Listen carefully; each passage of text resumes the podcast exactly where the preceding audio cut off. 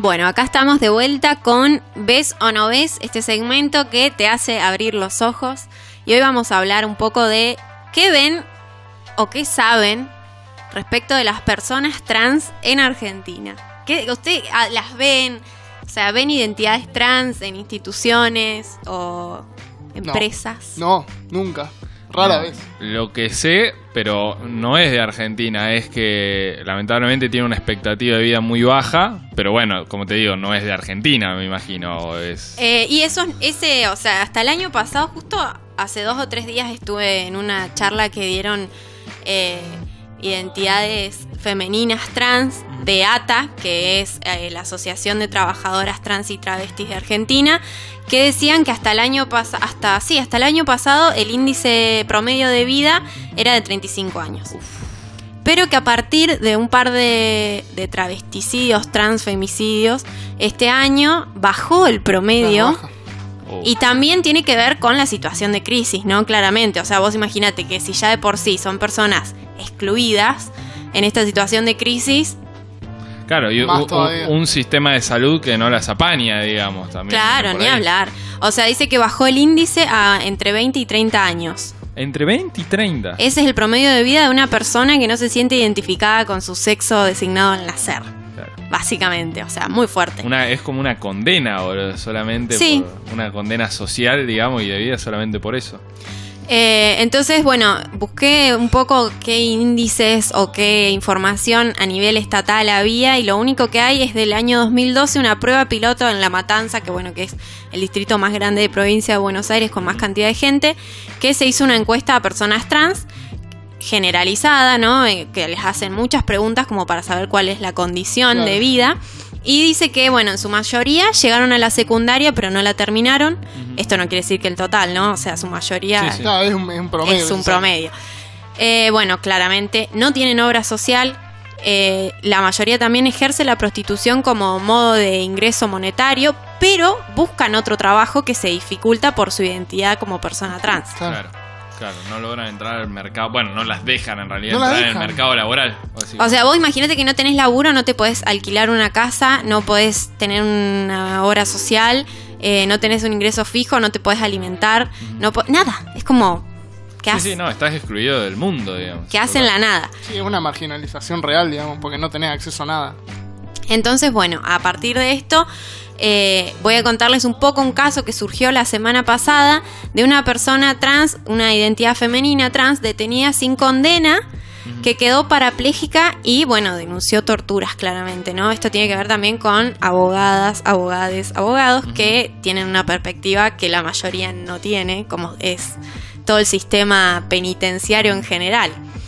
Em, ilegal argentino. Claro. Eh, bueno, Mónica Mego es esta persona trans que es peruana de 36 años, que ella entró caminando a, a la, a la provincia de Buenos Aires, a la cárcel, y hoy está postrada parapléjica y eh, sin control de esfínteres. Claro, yo vi el caso. Fue eh, lo que le pasó a esta persona es que eh, tenía una úlcera Claro, y estuvieron un montón de tiempo sin atenderla. le daban ibuprofeno, eso es lo que ella denuncia, Claro. que estuvo quejándose un año entero, que sentía una protuberancia y que los, los, los canas le decían, sí, ya te vamos a llevar y le daban ibuprofeno. Sí, ya te vamos a llevar, le daban ibuprofeno. Entonces O sea- cuando la llevan, ahí se dan cuenta de que era esto, eh, ¿cómo era? ¿Qué? Una úlsera. Una, Una úlcera, úlcera, sí. se me dio la palabra. O sea, abandono de persona total, Total. digamos. Sí, Total tortura. Es como, bueno, te tengo acá encerrada y como yo soy el que decide si salís o no salís, si te atienden o no te atienden, mm, voy a decir que no lo hagan, básicamente. Em, bueno, la, la- cuando la atienden, se dan cuenta de que su, po- su estado posterior iba a ser ese, cuadripléjica y sin control de esfínteres. Entonces, una persona que entró con total salud, digamos, a- Sale. y sale eh, Parapléjica, sin poder.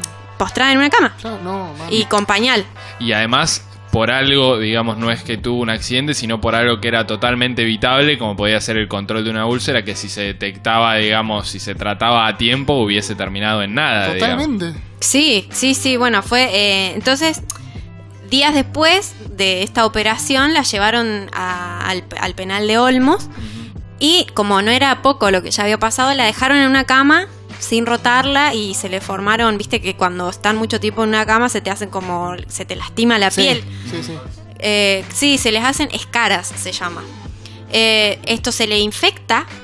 Entonces, como nadie la movía, se lastimó tanto que está ahora no solo en cama, sin control de esfínteres y sin poder ni siquiera curarse, eh, bueno, con infecciones múltiples. Entonces, bueno, una tortura adicional a alguien que ya tiene patologías crónicas. Em, a causa de esto es que encontré a Otrans, que es un espacio creado, impulsado también y sostenido por un 85% de mujeres y feminidades trans peruanas, en su mayoría, también algunas son ecuatorianas y un 10% son argentinas.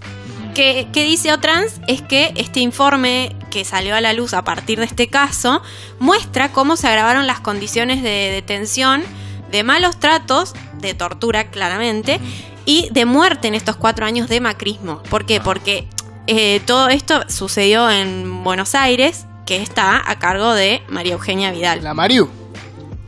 Eh, el 95% de las entrevistadas, personas trans de estas penitenciarías, dice que sí, que sufrió malos tratos o violencia verbal y física de, la- de las fuerzas de seguridad.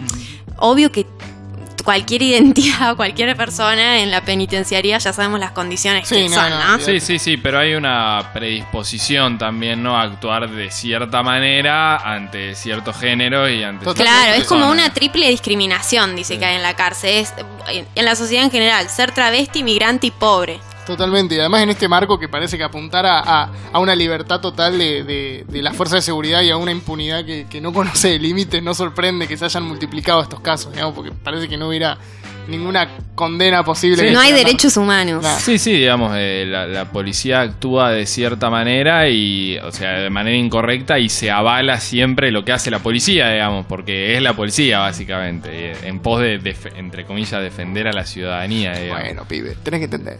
Después, Bueno. per- perdón, Sí, ¿no? sí. Después pasan este tipo de cosas como la de eh, los chabones que mataron a golpe a un viejo en un supermercado porque se robó un queso. O sea, Claro. cuando vos fomentás a que la gente haga justicia por mano propia, la gente hace, Hace justicia, por, mano propia. y pasan este tipo de cosas. Pero bueno, un pequeño apartado. nada Sí, sí, sí. No, encima creo que el tipo que se había robado eso en el súper tenía demencia, Demencia senil. Sí, o sí, sea, sí, sí, también. mataron a alguien que ni siquiera estaba siendo consciente de lo que estaba haciendo. Bueno, eh, hermoso contexto en el que estamos viviendo.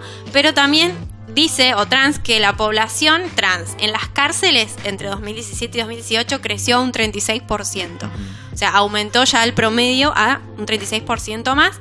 Y que el 86% de las personas trans detenidas están sin tener una sentencia. Sin condena. Bueno, esto, esto es algo que ha pasado mucho y que creo que muchas veces se presta a la confusión, porque me acuerdo que un caso muy particular fue el de Milagro Sala, qué sé Claro. yo.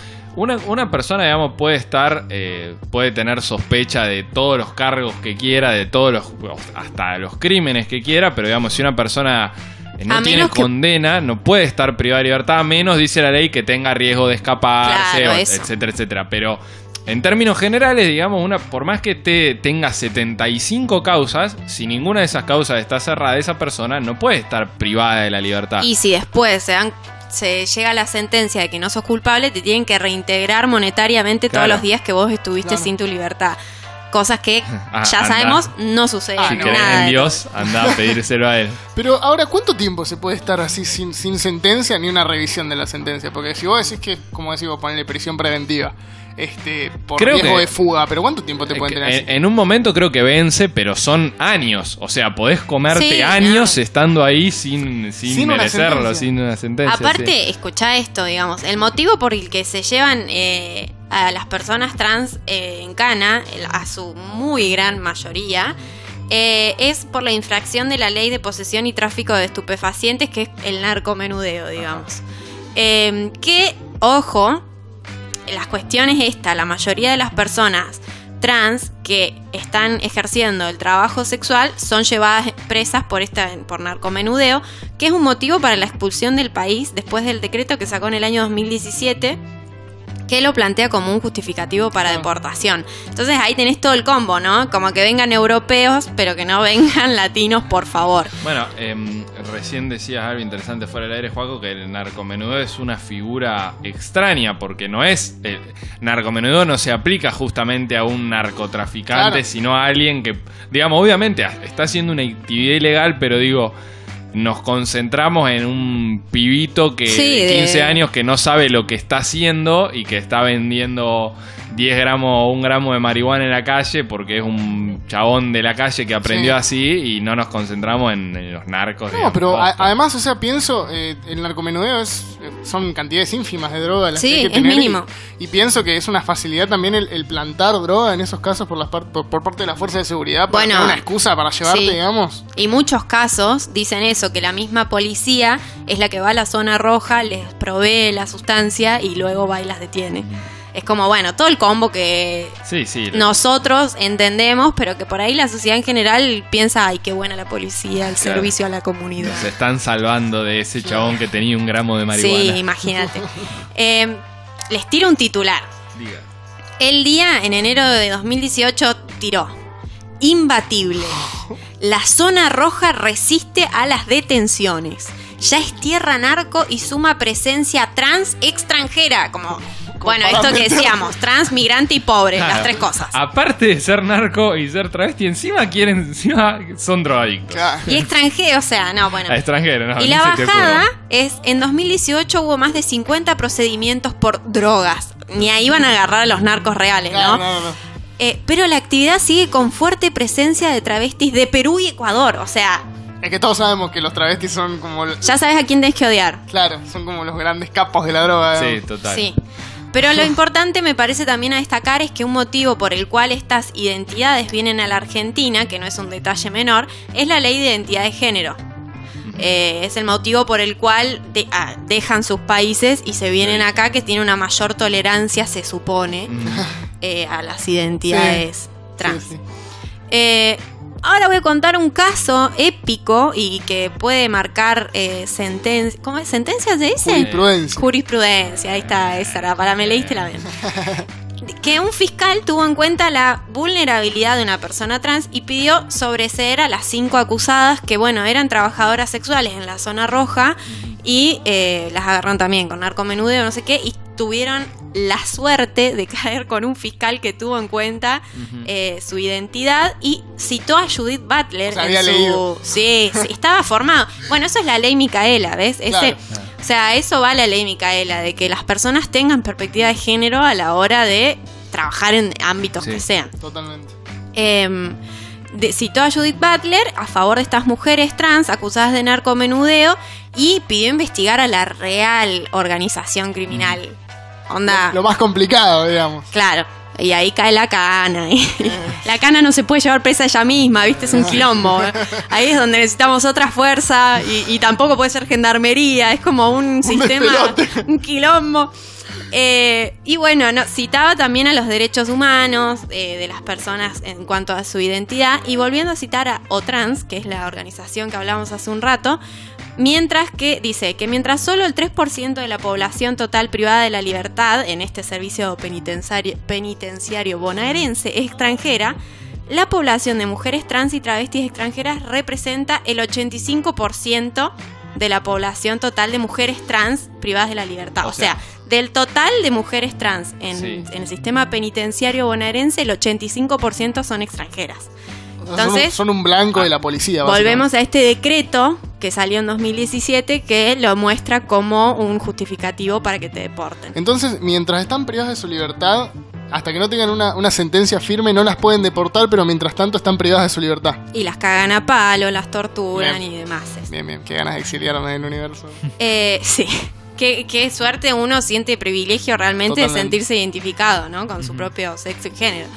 Eh, bueno, este, este fiscal dice que no puede pasarse por alto eh, esta historia de rechazo y expulsión que, que hay en, en la sociedad en sí, que también fortalece el sistema de dominación de las identidades hegemónicas. O sea, es un clásico, la- los barrios donde está la zona roja que dicen, sacame la- los tragas, Claro. sacame No, los tragas, ¿entendés? Porque yo no sí. soy así, yo no soy extranjero, yo tengo mi identidad hegemónica, entonces me molesta esa otra persona. Y, y es totalmente el hecho de, digamos, en, en el colectivo, como que quede el pensamiento de, ah, entonces eh, la- El las personas trans venden droga, o sea, entonces están mal no solo porque son personas trans, sino porque son narcos, es como, ah, es Claro. la excusa perfecta, o, y que es lo mismo que pasa con los extranjeros, no solo con las trans, sino en todos los mercados, cada vez que hay un extranjero preso, es, ah, bueno, entonces los extranjeros vienen a, a vender droga acá, digamos. Claro, y la mayoría que ya estuvo, eh, dice este, este fiscal, haciendo un análisis de los casos que le tocaron,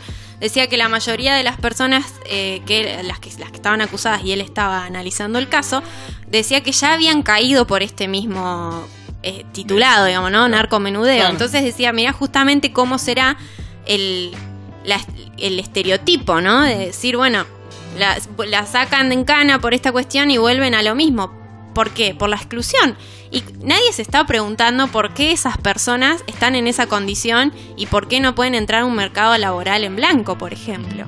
Y Sí, totalmente. definitivamente nadie, o casi nadie elegiría por voluntad propia eh, el realizar un trabajo en negro, un trabajo peligroso de por sí. Peligrosísimo. Y además abocado a la venta de estupefacientes eh, y con una expectativa de vida baja, digamos, nadie elegiría elegiría todas esas contexto, condiciones, claro. digamos, claro. Entonces, bueno, es todo el mismo sistema que este fiscal es un caso aisladísimo, pero que, bueno, esperemos sente jurisprudencia. Bueno, bien por él. Y bueno, que, que quede claro, por supuesto, me parece que quedó clarísimo la postura acá. No se trata de, de defender una, por decir, una ilegalidad, de decir de lo de los estupefacientes y defender el narcomenudeo, sino de poner en contexto por qué pasa lo que pasa y que no y de es preguntarnos casualidad. otras cosas, más Sí. que decir, eh, esta persona está acá haciendo tal cosa, decir, Claro. bueno, ¿por qué, ¿Por qué ¿Por qué está llegó acá a esto? haciendo Claro, esto? ir, da- darle una vuelta un poco más profunda. Así que, bueno, gracias, Cande. Vamos a ir con más música. Después eh, se viene Roque que nos va a contar recomendaciones de podcast. ¿eh? Si te gustan los podcasts, si estás escuchando esto.